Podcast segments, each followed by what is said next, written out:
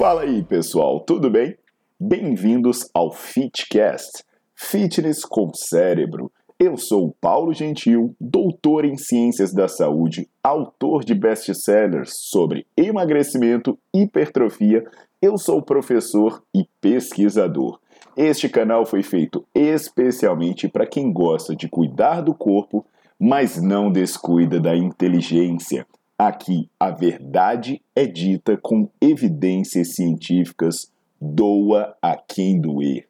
Não esqueçam de seguir o canal e divulgar. E também eu convido vocês para olhar os links na descrição do canal para ver as minhas aulas, meus livros e também me buscar nas redes sociais.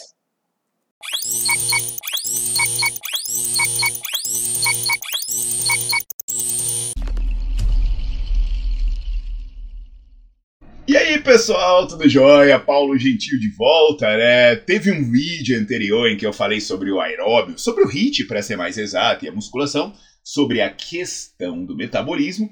E aí, é, eu sei que isso pode puxar para alguma coisa sobre por que não usar os dois.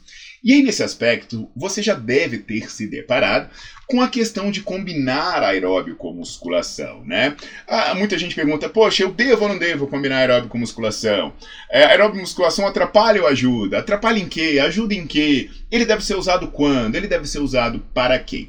Então aqui eu já começo falando que eu tenho uma sequência de aulas no Nerdflix, que é o meu canal de aulas assinados, que você vai pagar menos de um real por dia para ter acesso ilimitado a centenas de aulas e milhares de artigos. Inclusive, enquanto meus vídeos do YouTube vão passando, vai aparecendo um código de, de barra aqui embaixo, e nesse código de barra é só apontar o seu celular que vocês vão ser levados direto para o Nerdflix. Se não, vocês podem ir nos comentários e olhar uh, uh, o link que eu deixo nos comentários, ou simplesmente entra na sua loja de aplicativo e procura Nerdflix, o nominho está aparecendo aí para vocês. Então, nessas aulas sobre treino concorrente, né, são aulas muito elogiadas, você pode até emitir certificado delas. Muitas dúvidas são esclarecidas é, e muitas perspectivas são descobertas. E aí aquelas dúvidas comuns vão sendo sanadas. E aí tem muitos estudos mostrando né, o que, que influencia na interação, quais são os fatores que você precisa controlar. Mas hoje eu vou fazer um apanhado para vocês terem uma noção. Se você está fazendo aeróbio e musculação ao mesmo tempo, você entender o custo-benefício disso e saber se isso está sendo bom ou ruim para você. Enquanto isso, você deixa seu like no vídeo, você coloca para seguir o canal e você não esquece de ativar as notificações.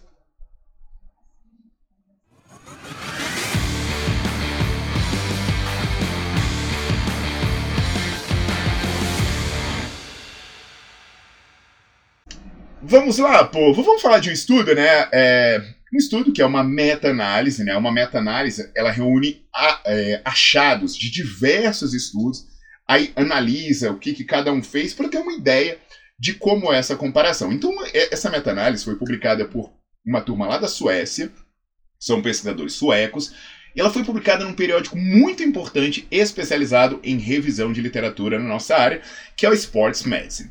Essa meta-análise em questão, ela reuniu dados de 27 estudos. É muita coisa. O que acaba dando centenas de participantes no total. E aí o que, que a gente vai focar aqui é a interação entre o aeróbio e a musculação no desempenho dos membros inferiores em pessoas de três níveis de treinamento. A pessoa que seria considerada destreinada, que é uma pessoa que é fisicamente inativa, e pratica musculação há menos de três meses. Então, como é que o aeróbio e a musculação combinam para essa pessoa? Uma pessoa que é moderadamente treinada é uma pessoa que é fisicamente ativa. Ela tem menos de três meses de musculação, mas ela faz atividade física regularmente. E uma pessoa que é considerada treinada, que é uma pessoa fisicamente ativa e que já vem fazendo musculação regularmente há mais de três meses. Quando os autores compilaram né, esses 27 estudos, eles verificaram que esses estudos tinham algumas coisas em comum. E provavelmente é como você faz. Uh, os estudos em geral, eles envolviam exercícios de musculação feitos com mais de 60% da carga de um RM, e quando eles usavam cargas menores, eles se aproximavam da fadiga. Então é assim que muita gente treina, né? Usa carga acima de 60%, carga de moderada para alta, então usa carga leve para se aproximar da fadiga. Os aeróbios nesses estudos, eles normalmente eram feitos acima de 70% da frequência cardíaca máxima. Então, é, é, pelo menos duas vezes semana. Então, duas vezes semana, fazer o exercício acima de 70% da, da frequência cardíaca máxima. E o que, que os resultados mostram dos estudos com essas características? Eles mostram o seguinte: quando você é inativo e faz musculação há menos de três meses, ou seja, você está começando agora, não tem um grande hábito de fazer atividade física regularmente, os resultados mostram que não há prejuízo no ganho de força de membros inferiores. Ou seja, se você está começando a fazer musculação agora e está na dúvida, não se preocupe, pode fazer aeróbio musculação. E assim, não se preocupe se a musculação vem antes do aeróbio, se o aeróbio vem antes da musculação, porque para você isso não faz diferença. Então faça o que tiver dentro da sua condição que você gostar. Isso serve tanto para o destreinado quanto para o moderadamente treinado. Então, mesmo que você ah, não, mas eu já sou um cara que já faz futebol, que já corro, já faço alguma outra coisa, tá. Mas você entrou na musculação agora, não se preocupa. Ah, mas eu posso jogar bola antes da musculação? Nesse começo, não. Agora, depois que você se torna treinado, aí presta atenção. Se você quiser pegar um caderninho para anotar isso, é, tanto aí depois você assiste o vídeo de novo e anota aquilo que eu falei antes, né, das características do estudo. Se você já é treinado, quando você faz aeróbio musculação, olha só, você começa a ter prejuízo nos seus ganhos de força de membros inferiores. E esses prejuízos são principalmente evidentes se você faz o aeróbio antes da musculação e eles são separados por um período menor do que 20 minutos. Então presta atenção. Você sair do aeróbio ir direto para a musculação vai gerar prejuízo no seu resultado. Então, algumas conclusões que a gente pode tirar e junto com sugestões são o seguinte: quem está começando e está procurando ganhar força, melhorar o desempenho, não precisa se preocupar com a combinação. Não precisa se preocupar com a combinação. O que convenhamos é a maior parte das pessoas, né? Pode ficar tranquilo. Se vai fazer os dois no mesmo dia, um antes, um depois. E aí, se você já é treinado, o que, que é a recomendação? Paulo, mas então eu devo abandonar o aeróbio? Não. Eu tenho algumas sugestões antes de você pensar nisso. Uma delas é separar as atividades por pelo menos duas horas. Por que pelo menos duas horas? É porque é o período que você consegue se alimentar, repor um pouco das reservas de glicogênio. Se você puder fazer em turnos diferentes, né? Uma de manhã, uma de tarde, uma de manhã, uma de noite, melhor ainda. Mas pode ser que você não tenha condição de separar. Se você puder escolher a ordem, faça na primeira coisa do dia a musculação.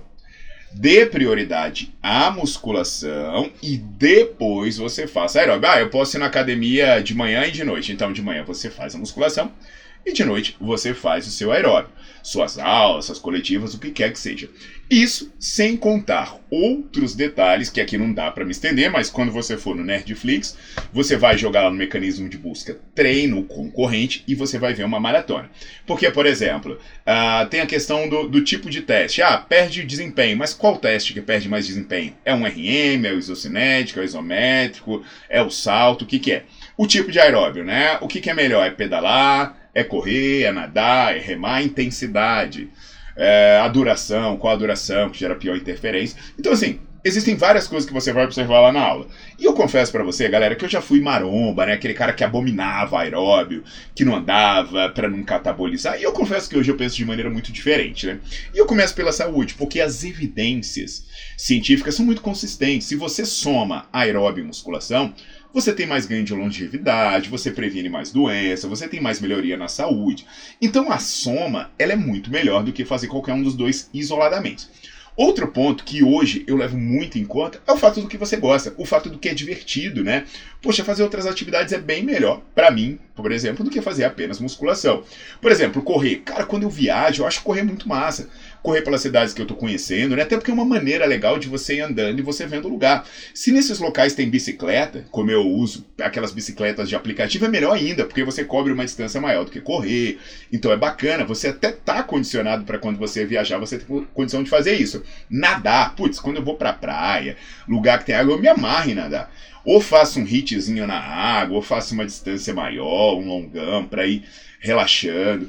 Então, assim, e quando eu tô em casa, a minha preferência, obviamente, são as artes marciais, né? Eu faço jiu-jitsu.